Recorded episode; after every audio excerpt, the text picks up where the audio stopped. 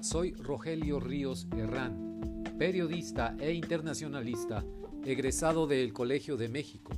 Trabajo y vivo en Monterrey, México. Mi comentario de hoy se titula Bravas. Las protestas públicas de las mujeres en México y varios países de América Latina son una forma de inconformidad política que, por definición, recurre a cualquier modo de protesta en el cual puedan ser escuchadas, pintas, intervenciones o performances, marchas con gritos y puños en alto. Fijarnos más en la forma de la protesta que en su fondo es una manera de errar el camino. Es olvidar las violaciones, los feminicidios, abusos y acosos en mil maneras imaginables por criticar tal o cual barda pintada o aparador roto. No disculpo ni exonero a nadie por recurrir a protestas que en ocasiones se vuelven violentas, pero no puedo dejar de observar que cualquier incomodidad o daño que pudieran ocasionar en las calles no es ni remotamente comparable a la violencia que ellas sufren. La ecuación no es aritmética, es decir, a la violencia recibida respondo con más violencia, sino cualitativa. Si no hago lo que tengo que hacer en las calles, no provocaré una reacción en las autoridades ni en la sociedad misma, y seguiré siendo invisible como mujer violentada. No nos perdamos entonces en discutir por las ramas cuando es el tronco el que recibe los hachazos de la violencia contra la mujer.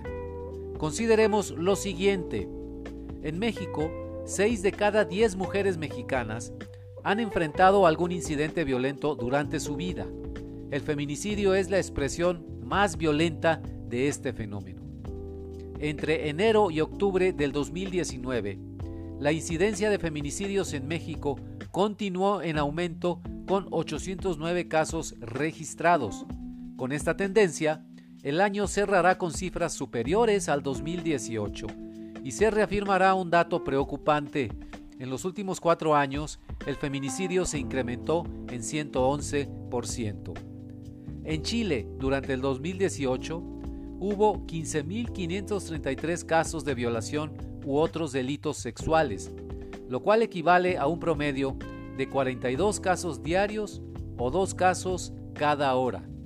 No nos asombre que desde Valparaíso, en tierras chilenas, haya llegado a todo el mundo el canto El violador eres tú, que junto con una intervención o performance llamada Un violador en tu camino, hiciera mundialmente conocido el colectivo Las Tesis, conformado por cuatro mujeres activistas chilenas, Dafne Valdés, Sibila Sotomayor, Paula Cometa y Lea Cáceres. En reciente entrevista para el diario español El País, el colectivo decía que nos llena de orgullo darnos cuenta de cómo podemos organizarnos rápidamente entre las mujeres y las disidencias. Las tesis fuimos el punto de partida, quizá la excusa de grandes ganas contenidas. La opresión hacia nuestros cuerpos es un lenguaje genérico. Hasta aquí la cita. Se vendan los ojos cuando hacen su performance, nos dicen, porque eso representa a los marchistas heridos en los ojos por los perdigones de los carabineros chilenos.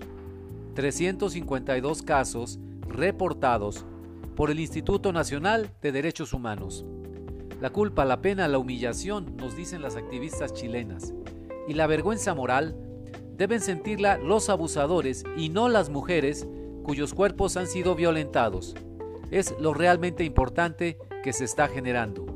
En Chile, en México, en toda América Latina y Estados Unidos, la protesta femenina debe esforzarse por hacerse escuchar con un ruido más fuerte que el de su opresión. De otra manera, nadie les hará caso.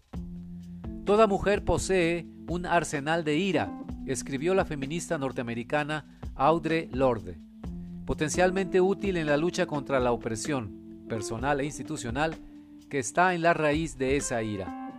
Bien canalizada, la ira puede convertirse en una poderosa fuente de energía al servicio del progreso y del cambio. Y cuando hablo de cambio, me refiero a la modificación profunda y radical de los supuestos en que se basa nuestra vida. No, no son mujeres mitoteras, alborotadoras, ni feminazis las que salen a las calles a volcar su enojo y a poner fin a muchas injusticias. Son mujeres bravas, lúcidas y decididas a todo mientras cantan y bailan. Qué hermosa manera de protestar. Ya no las detendrá nadie. Muchas gracias. Pueden escribirme al correo electrónico rogelio.rio60 gmail.com. Hasta pronto.